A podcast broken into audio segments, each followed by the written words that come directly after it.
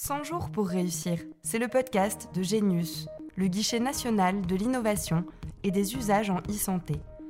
Autour de Lionel Richard, retrouvez les innovateurs de la e-santé et les experts incontournables pour vous aider à réussir dans vos projets.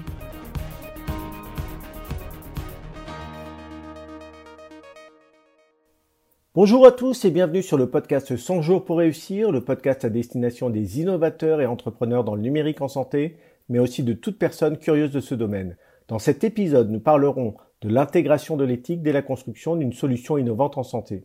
Pour ce faire, nous recevons Paul-Louis Beltante, fondateur et dirigeant de BetterEyes, une plateforme de services digitaux en santé.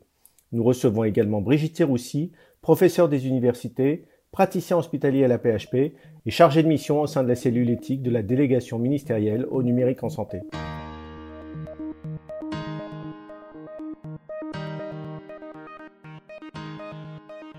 Paul-Louis Beltante, bonjour et merci de partager avec nous votre expérience. Pouvez-vous tout d'abord nous présenter votre formation et votre parcours? Je suis issu d'une formation euh, commerce ingénierie. Euh, je me suis rapidement tourné vers euh, l'entrepreneuriat dès le début de ma carrière professionnelle. J'ai j'ai eu la chance de créer plusieurs sociétés dans le numérique et je me suis tourné vers le monde de la santé, vers le monde de la santé numérique en 2013 avec la création de BetterEyes.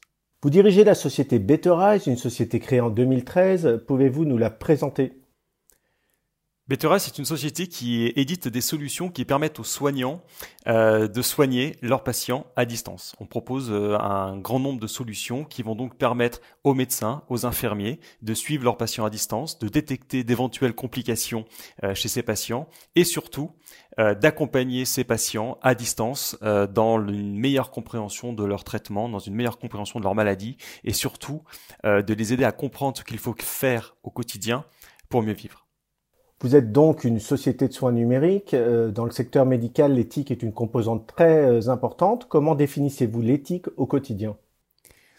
Alors, pour moi, l'éthique, euh, c'est avant tout des actes plutôt que plutôt que des discours. J'insiste sur le sujet parce qu'effectivement, on est dans un monde de, santé numérique, de, numérique où il peut y avoir beaucoup de sociétés type start-up qui qui, évoluent.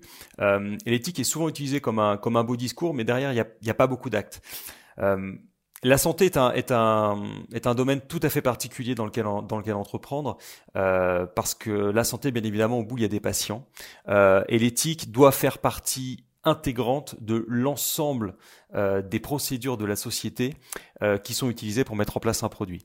L'éthique, c'est pas juste un label. L'éthique, c'est pas juste euh, une posture. L'éthique, ça doit l'éthique doit être infusée dans chacune des procédures de, l'entreprise, que ce soit des procédures RH, que ce soit des procédures de gestion commerciale, que ce soit des procédures de développement, de test, de gestion de la société au quotidien. Euh, et sans éthique, il n'y a pas de soins numériques, parce que sans éthique, on met les patients en danger. Quand et comment avez-vous intégré l'éthique dans votre projet? Alors nous, on a vraiment eu deux, deux, parties hein, chez, chez Better Eyes. On a une première partie 2013-2017 euh, où, euh, euh, pour trouver des financements, on a choisi d'avoir des clients plutôt que, que de lever des fonds. On s'est plutôt tourné vers des, vers des thématiques de, bien-être, de prévention primaire, de wellness.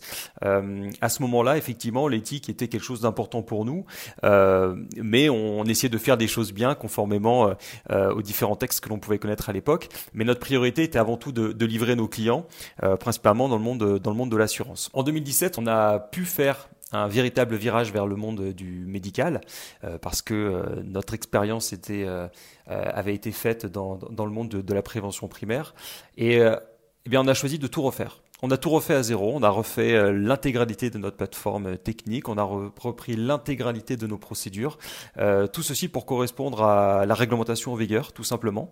Euh, vous savez, il y, a un, moment dans, dans, dans une de la société où, on, on, prend du recul, on se dit voilà, dans trois ans, où est-ce qu'on veut être? On s'est rendu compte en 2017 que si on voulait être prêt au rendez-vous pour proposer des soins numériques en 2020, et on y est maintenant, euh, il y avait des réglementations à suivre. Euh, le RGPD, bien évidemment, en ce qui concernait le, traitement des données, euh, et bien évidemment également le règlement européen sur les dispositifs médicaux euh, qui, a été issu en, en 2017. Sur la base de ce règlement, qui entre en vigueur en mai prochain, il y a toujours un, temps d'entrée de, en vigueur sur, ces règlements, nous avons repris l'intégralité des procédures de notre société, en termes, encore une fois, de développement, en termes de conception, en termes de gestion commerciale, en termes de gestion des fournisseurs. On a internalisé beaucoup de choses et on a intégralement tout redévelopper nos services pour être sûr de proposer les services avec la meilleure qualité aux soignants et, in fine, aux patients. Comment l'éthique se matérialise-t-elle au sein de votre équipe aujourd'hui? S'agit-il de normes à respecter, de valeurs à partager? Ce qui est important de voir dans l'éthique, c'est que bien souvent, quand on parle avec des gens, effectivement, l'éthique reste assez vague. Euh, euh, donc, c'est important de, de, cadrer ce que c'est que l'éthique. Déjà, pour nous, l'éthique, c'est de mettre en place tout ce que l'on peut pour respecter le patient et assurer sa sécurité. C'est à ce titre qu'ensuite on peut proposer des services qui vont lui permettre d'améliorer sa santé, puisqu'aujourd'hui on est vraiment sur euh, de la fabrication de véritables dispositifs médicaux hein, certifiés auprès de, la NSM, qui ont des revendications cliniques étayées par des évaluations cliniques et qui ont des bénéfices cliniques tels que des, des allongements de la durée de vie qui sont reconnus et revendiqués. Quand on a ces promesses-là, euh, beaucoup de gens nous disent oui, mais euh, effectivement, comment vous faites Quels sont le cadre Est-ce que vous faites appel à des labels ou des choses? Encore une fois, notre réponse est assez simple. Euh, pas besoin de label spécifique. Aujourd'hui, il y a des réglementations européennes qui sont extraordinairement claires, extraordinairement précises. Elles sont très simples à suivre. Euh, et ces réglementations font, sont souvent basées sur des normes, des normes internationales, hein, des normes ISO, euh, qu'il suffit notez les guillemets, de suivre pour être sûr que l'ensemble des procédures de votre société euh, respectent les, euh, les, attentes internationales, les exigences réglementaires internationales. Euh, à ce titre, nous sommes allés chercher des certifications. nous sommes certifiés ISO 13485 sur la qualité, donc dans la conception, la distribution et le, déploiement de, dispositifs médicaux.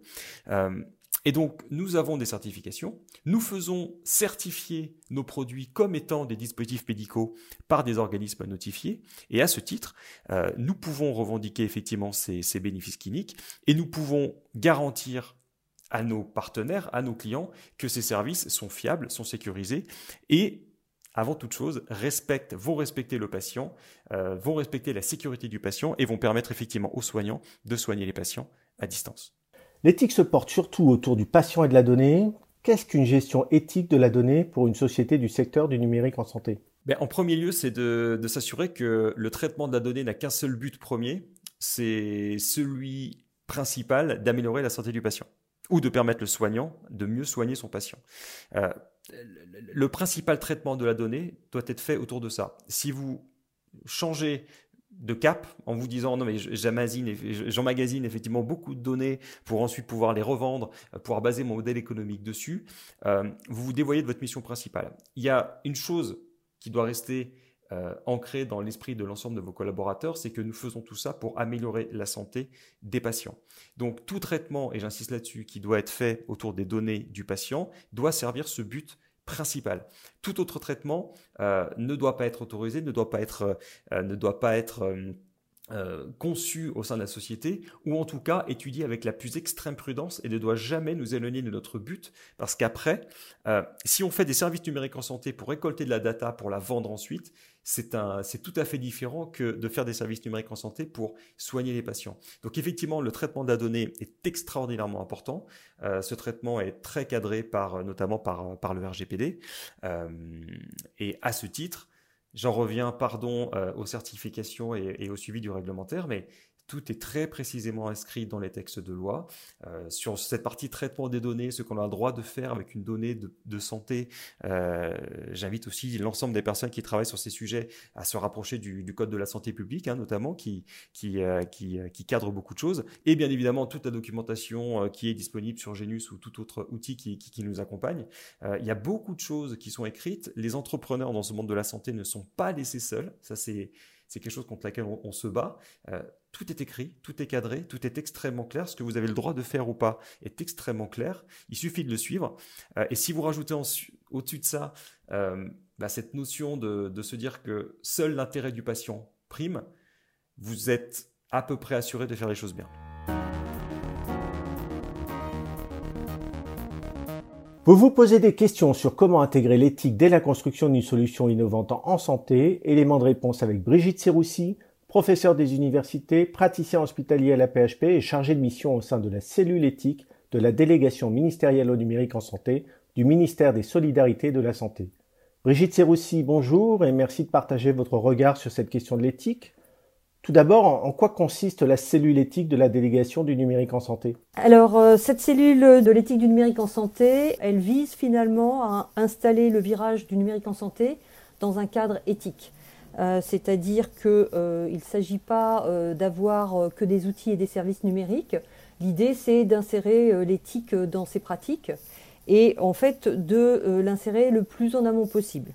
Donc finalement, l'idée, c'est de développer des méthodes et des outils qui vont mesurer euh, cette éthique euh, du numérique en santé, sachant que la définition d'éthique du numérique en santé, on peut dire que c'est finalement le croisement euh, des bénéfices de l'éthique médicale et des bénéfices du numérique, en laissant de côté les risques du numérique. Donc les bénéfices de l'éthique médicale, c'est l'autonomie, la justice, la bienfaisance et la non-malfaisance. Euh, les risques du numérique, on va peut-être les voir. Les bénéfices, on les connaît. Hein. c'est euh, la qualité des soins, la meilleure coordination des acteurs.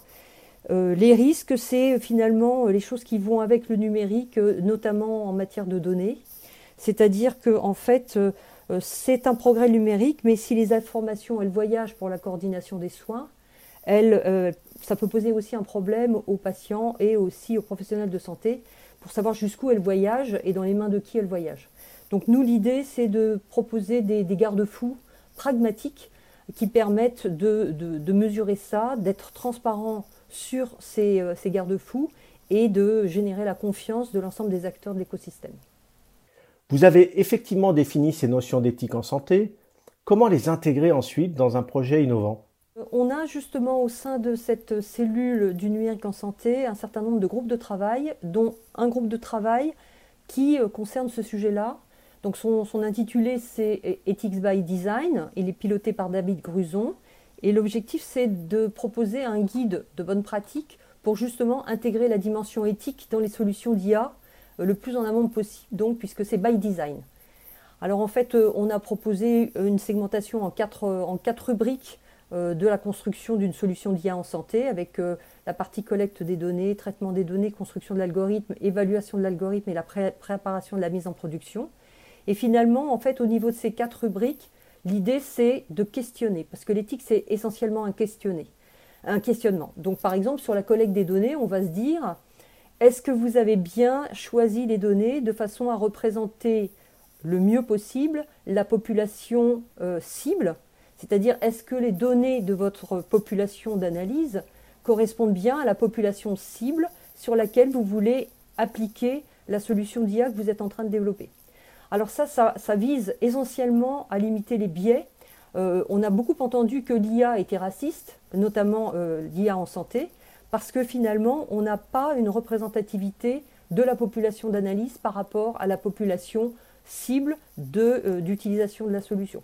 Et puis il y a autre chose aussi, il y a euh, plus, plus éthique, il va y avoir euh, est-ce qu'on est bien en rapport avec la finalité? Est-ce qu'on utilise bien les données qui vont servir la finalité de la solution d'IA Est-ce qu'on n'a pas trop de données? Est-ce qu'on a les bonnes données? Donc il y a tous ces questionnements. Et puis il y a aussi le fait d'embarquer dès le début de la construction l'ensemble des acteurs qui vont être concernés par la solution, notamment les patients et les professionnels de santé, dans un conseil scientifique et éthique qui permettra finalement d'accompagner les différentes étapes de la construction. Et puis donc il y a plein d'autres euh, éléments euh, qui font l'objet de ce guide de bonne pratique et qu'on va, euh, on va publier assez, assez rapidement pour pouvoir justement avoir des pistes de questionnement à chaque étape de la construction de la solution d'IA. Cette notion d'éthique entre-t-elle en résonance avec la question de la démocratie en santé? Alors oui, euh, évidemment, puisque déjà ce que je disais précédemment, c'est qu'il faut que les patients, euh, euh, donc on parle de démocratie sanitaire, c'est-à-dire le fait que les patients soient vraiment à bord au niveau des choix, mais aussi des décisions. Donc moi, ce que je comprends, c'est que votre question vise par exemple ce conseil scientifique et éthique, mais également au niveau des solutions d'IA. C'est vrai que le principe de l'éthique médicale qui est euh, l'autonomie. Euh, il, va euh, se centrer notamment sur l'autonomie décisionnelle. Et ce qui est important, c'est que cette autonomie décisionnelle du professionnel de santé soit conservée. C'est ce qui est dans le projet de loi de bioéthique, dans l'article 11, hein. c'est la garantie humaine. Et où est-ce que ça va servir la démocratie sanitaire? C'est parce que les patients, en fait, on leur doit une explication. D'abord, on leur doit une, information sur le fait que un outil d'intelligence artificielle a été utilisé pour aider le professionnel de santé à décider au mieux de la prise en charge de son patient. Donc ça, c'est cette transparence qu'il est important de, bien, euh, de bien avoir en tête. Mais au-delà de la transparence, il y a aussi un devoir d'information et d'explication. Donc les start-upers et euh, les industriels éditeurs de, solutions d'IA en santé, il faut bien qu'ils aient en tête le fait que euh, lorsqu'ils développent une solution, cette solution, elle doit effectivement pouvoir expliquer ce qu'elle fait. Alors expliquer ce qu'elle fait, c'est pas toujours facile, mais en tout cas, il faut expliquer l'explicable et euh, identifier la zone non explicable euh, de façon à être totalement transparent. Souvent, les solutions d'IA actuellement, c'est des solutions qui apprennent à partir de données massives euh, des, des, algorithmes qui permettent de discriminer entre une mammographie avec un cancer et une mammographie sans cancer, ou bien entre euh, euh, des, solutions qui vont être plus en, faveur de, certaines prises en charge par rapport à d'autres. Euh, il y a des choses qui sont explicables parce que dans les méthodes qui sont développées, il y a des variables qui apparaissent comme étant importantes dans la décision, mais il y a des choses qui ne sont pas explicables. Et cette explicabilité, elle est due aux patients au moment de la décision, elle est due également aux professionnels de santé pour qu'ils construisent la sienne et pour qu'ils la transmettent finalement comme une recommandation à son patient. L'éthique peut être vue comme une contrainte pour les porteurs de projets, mais quels en sont justement les bénéfices et les opportunités pour mener un projet innovant alors moi je suis pas d'accord avec vous sur le fait que ça soit une contrainte. Euh, je pense que c'est une opportunité et c'est comme ça que euh, euh, les, développeurs de solutions doivent le prendre. En tout cas, ça peut paraître une contrainte sur le court terme parce que c'est effectivement des choses qu'il faut intégrer dans le processus de, construction de la solution, mais sur le long terme, c'est gagnant. Et moi, je crois que d'avoir des garde-fous éthiques, c'est absolument pas un frein à l'innovation et c'est très gagnant sur le long terme, c'est-à-dire que en fait, cette solution-là, elle trouvera son public, elle trouvera euh, ses utilisateurs parce que justement, elle aura l'éthique intégrée dans son, approche.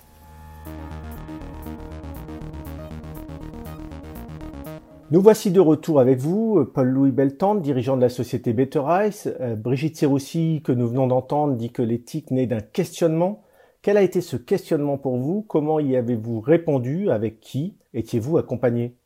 On est accompagné hein, par des gens euh, dont c'est le métier, euh, justement ce, respect des, exigences euh, réglementaires.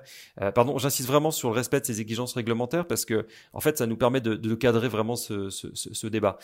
L'éthique, c'est de faire les choses bien. Pour faire les choses bien, il existe des règlements qui sont basés sur des normes. Donc, si vous êtes accompagné par des gens compétents dans le respect de ces normes, qui vont vous aider à vous poser effectivement les bonnes questions sur est-ce que j'ai le droit de faire ça, est-ce que je peux faire ça, quel est le meilleur moyen dans un process d'amélioration continue de faire ça, euh, vous avez toutes les clés pour, euh, pour réussir. Le, questionnement, effectivement, il, doit être central, c'est-à-dire que la santé euh, numérique ne peut pas être ne peut pas être traité comme un autre, comme un, comme tout autre sujet.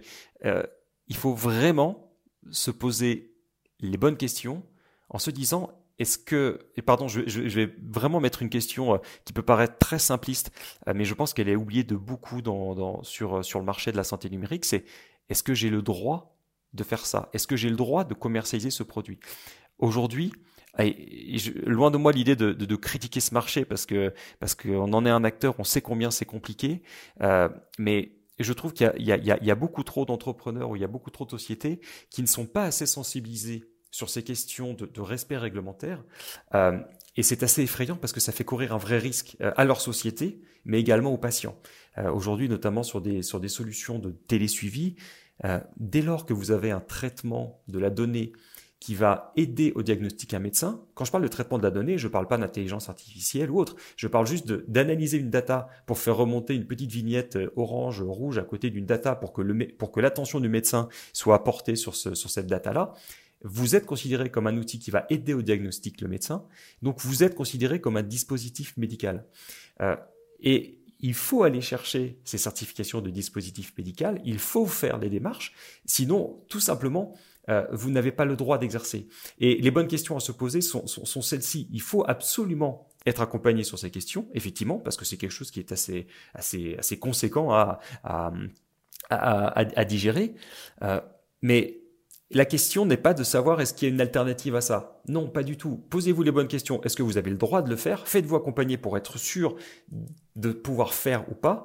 Et les réponses sont assez binaires. Aujourd'hui, on entend beaucoup sur le marché, oui, mais il y a une tolérance. Il n'y a pas de tolérance. Il n'y a pas de tolérance en termes de réglementaire et il y a encore moins de tolérance en termes de réglementaire sur, euh, sur la santé. Donc oui, il faut se faire accompagner parce que sinon, vous allez faire des produits qui n'ont pas le droit de citer, qui n'ont pas le droit d'être commercialisés et les contrôles commencent à s'intensifier et c'est très bien hein, pour le marché pour, parce qu'il y a plein d'acteurs qui font les choses bien. Euh, les contrôles vont s'intensifier. Euh, attention au retour de bâton des organismes de contrôle qui vont auditer bon nombre de solutions qui aujourd'hui ne respectent pas ces exigences réglementaires. Donc, si on veut faire de l'éthique en santé, commençons déjà à respecter euh, les exigences réglementaires. Est-ce que l'éthique, justement, c'est la compliance? La compliance fait partie de l'éthique. Après, vous avez deux manières de, suivre ça. C'est-à-dire que vous pouvez faire votre travail de compliance à minima, en disant, bah tiens, je respecte les règles, et puis finalement, je fais des dossiers qui seront transmis aux organismes, et, ça suffit. Je pense que l'éthique, euh, si je peux me permettre, c'est de la compliance plus de l'humain. C'est-à-dire que vous faites les choses bien, et ensuite, vous rajoutez en plus une couche d'humain en disant, finalement, je fais ça... Euh, ben, je fais ça quand même pour soigner des gens, pour permettre à d'autres de soigner des gens. Euh, et donc, je, considère, je, me mets toujours à la place du patient. Je rajoute une couche d'humain à cette couche réglementaire. Euh, et pour moi, c'est c'est ça l'éthique. Euh, pourquoi on, on, entreprend dans le domaine du, du soin numérique? C'est parce que c'est finalement la, la, plus belle des missions. Certaines personnes me disent oui, mais c'est aussi un marché où il y a beaucoup de valeur. Euh, oui, heureusement qu'il y a de la valeur parce que si quand une société, euh, si une société ne donne pas de la valeur à tout ce qui permet d'améliorer la santé de l'ensemble des citoyens d'un pays ou de, j'allais dire d'une planète, euh, c'est que le, le, monde marche sur la tête. Mais il y a, y a énormément de secteurs beaucoup plus simples à entreprendre que, que, que, celui de la santé. Je pense que si on entreprend dans le domaine de la santé, euh, c'est parce qu'on a envie quand même de faire des choses. On a envie d'améliorer finalement la, la condition des, de, de l'ensemble des citoyens. Et ça passe par cette envie d'améliorer l'humain et d'accompagner l'humain. Donc euh, je pense que l'éthique, c'est effectivement, bien évidemment, une vraie bonne couche de compliance et ensuite une bonne dose d'humain. Si c'est de l'humain et si c'est une valeur, comment faire pour s'assurer que cela est bien partagé au sein d'une équipe? Avez-vous un groupe de travail? Organisez-vous des réunions régulières? Le prenez-vous en compte dans votre recrutement? C'est effectivement un point qu'il faut aborder. Euh, c'est pas le point le, le plus simple.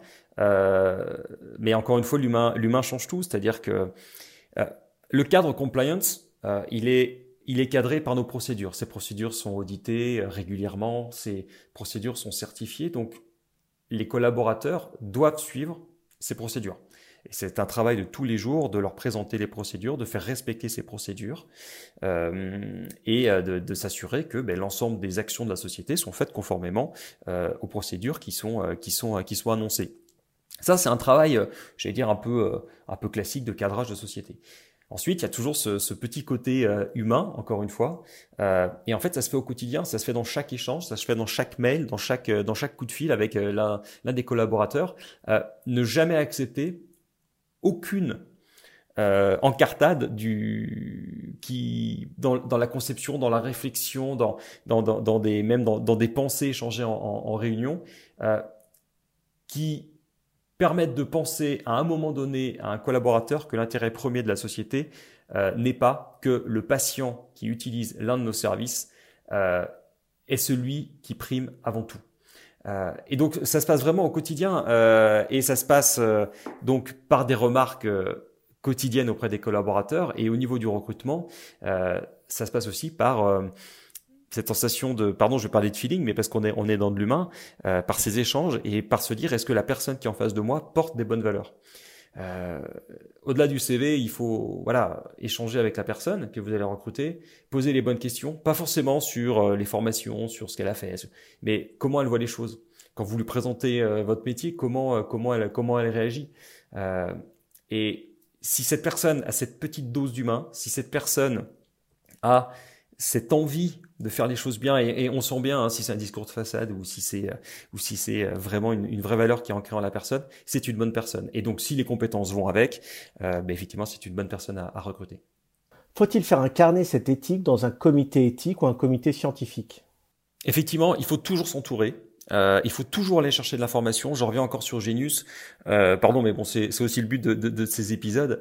Euh, il y a beaucoup d'informations. Il y a beaucoup de gens qui sont disponibles aujourd'hui sur le marché, que ce soit auprès d'organismes privés, que ce soit auprès du ministère, des délégations du numérique en santé, de l'agence du numérique en santé, de Genius, etc., etc., qui sont prêts à répondre à vos questions, qui sont prêts à, à construire avec vous euh, ce marché de la santé. Donc ça, c'est déjà ne jamais hésiter à s'entourer et à aller chercher l'information. Ensuite, s'entourer, euh, oui, bien évidemment, et en premier lieu, s'entourer de médecins, euh, s'entourer de soignants qui, qui eux, euh, gèrent l'éthique d'une certaine manière dans leur, métier au, quotidien. Donc oui, un conseil scientifique, c'est, indispensable parce que, euh, bah, bien évidemment, euh, vous devez être accompagné par des médecins qui sont là depuis des dizaines d'années, qui, ont les patients en face d'eux et qui vous recadrent tout le temps en vous disant attention, il y a des patients en face, hein, vous n'êtes pas juste derrière votre ordinateur en train de faire des services euh, pour, pour faire de la communication. Non, vous faites des services qui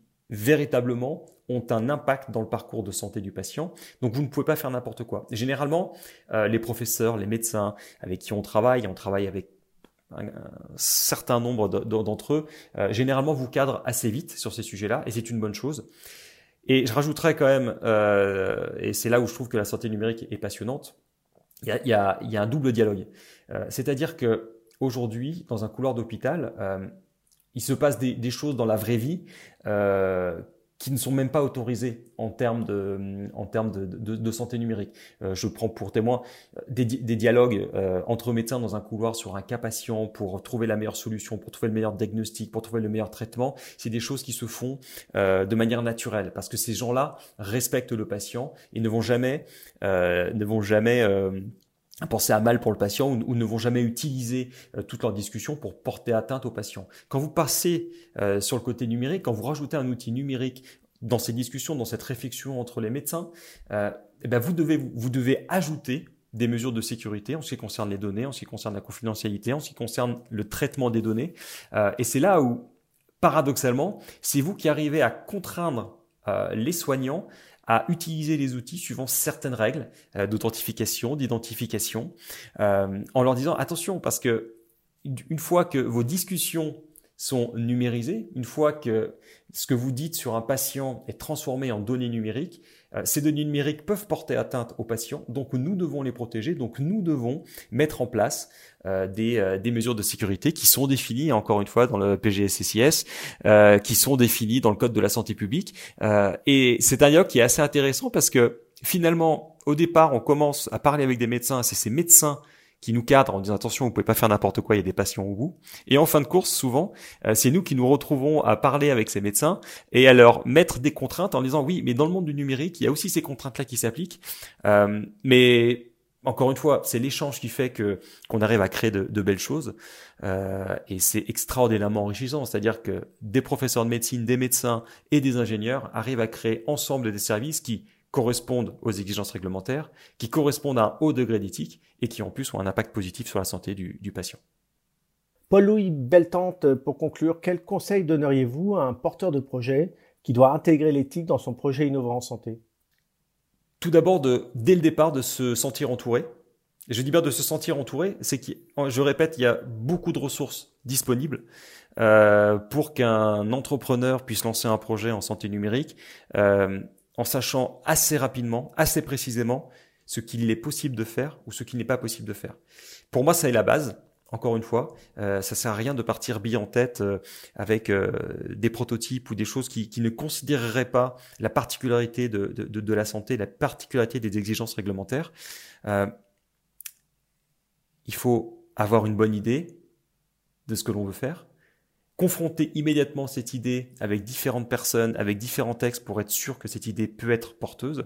Et sur cette base-là, ensuite, euh, foncer, chercher à parler avec des soignants, chercher à parler avec des médecins, avec des infirmières qui vont vous aider à concevoir votre solution, qui vont vous aider à déployer euh, une solution de santé numérique elle n'est pas faite pour être euh, discutée sur Internet ou discutée dans des, conférences. Euh, elle est faite pour être dans les couloirs des hôpitaux euh, et elle est faite pour être utilisée par des patients. Donc, il faut à tout prix, tout prix, tout prix. La, chose la plus importante, c'est de se promener dans les couloirs des hôpitaux quand on peut, de parler avec des patients, de parler avec des soignants. Et c'est si vous faites ça, si, enfin, si un entrepreneur vraiment s'infuse du monde de la santé, si un entrepreneur euh, vérifie à chaque instant que ce qu'il fait est autorisé dans le cadre des exigences réglementaires, euh, bah écoutez, après, si vous avez une bonne exécution du projet, il y a, y a rien qui ne vous empêche de mettre en place un bon service euh, qui va aider les patients à, à mieux vivre leur, leur santé. Et puis ensuite, il faudra tomber sur trouver un, un, modèle économique, mais je pense que ça, ce sera une autre, ce sera l'affaire d'un autre épisode, d'un autre podcast. Je en plus que l'éthique, il faut pas voir euh, et même les exigences réglementaires, il faut pas voir ça comme une contrainte, euh, comme quelque chose qui va nous embêter tout au long de notre vie d'entrepreneur. Non, c'est la condition sine qua non pour faire en sorte que votre projet euh, puisse être porté ensuite par des, par des soignants, puisse être commercialisé tout court. Si vous construisez euh, un service, si vous fabriquez un dispositif médical qui ne respecte pas les exigences réglementaires, vous n'irez jamais loin. Donc ça c'est le premier sujet. Ce n'est pas une contrainte, c'est une obligation. Euh, et, euh, et, je m'inscris en faux contre tous ceux qui disent euh, mais oui mais il faut respecter l'innovation, il faut pas trop réguler l'innovation. Non, pas en santé. Pardon, en santé on n'a pas le choix que de respecter la réglementation et on peut tout à fait innover euh, en euh, respectant les, les, contraintes réglementaires. Euh, entreprendre, c'est quand même créer avec les contraintes. S'il n'y avait aucune contrainte, si tout, si tout était facile, ce serait très facile d'entreprendre. Entreprendre, c'est de créer quelque chose en fonction des contraintes que l'on a. Donc, le, le réglementaire n'est pas une contrainte, c'est une obligation.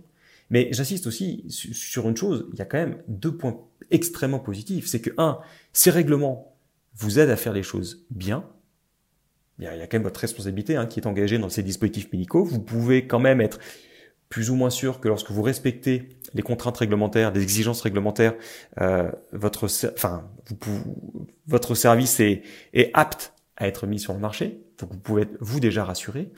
Et deuxièmement, euh, ça, et je finis peut-être sur une, une, une lueur d'espoir, euh, suivre les réglementations, c'est aussi un extraordinaire euh, moyen de se différencier sur un marché où il y a énormément d'acteurs et où un très grand nombre d'acteurs aujourd'hui, euh, malheureusement, euh, traitent les exigences, enfin les, la compliance avec les exigences réglementaires, euh, je pense pas de la bonne manière. Et aujourd'hui, force est de constater que quand vous allez parler à un soignant, quand vous allez parler à un établissement de soins, quand vous allez parler à une ARS, à une région, euh, à un ministère, le fait d'arriver en disant on est certifié, on a des dispositifs médicaux qui sont certifiés, classe 1, classe 2A auprès de, l'ANSM.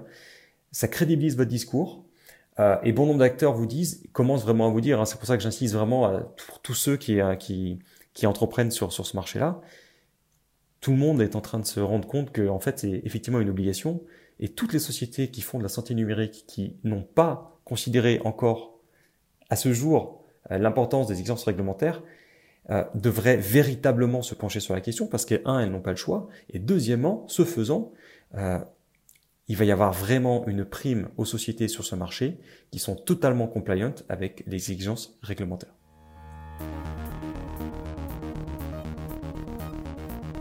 Paul-Louis Beltempe, merci pour cet éclairage. Notre épisode euh, touche à sa fin. Merci de nous avoir écoutés. Nous remercions nos deux invités pour leur disponibilité, ainsi que vous pour votre écoute. N'hésitez pas à vous abonner au podcast sur les plateformes d'écoute. Nous vous donnons rendez-vous très bientôt pour un nouvel épisode de 100 jours pour réussir.